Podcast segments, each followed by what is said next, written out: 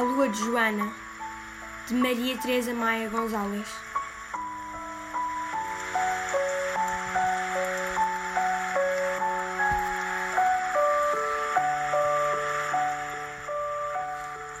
Lisboa, 28 de agosto de 1992.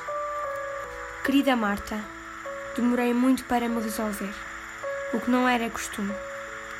Para dizer a verdade, não sabia o que fazer. Precisava de desabafar, tentar compreender tudo o que aconteceu.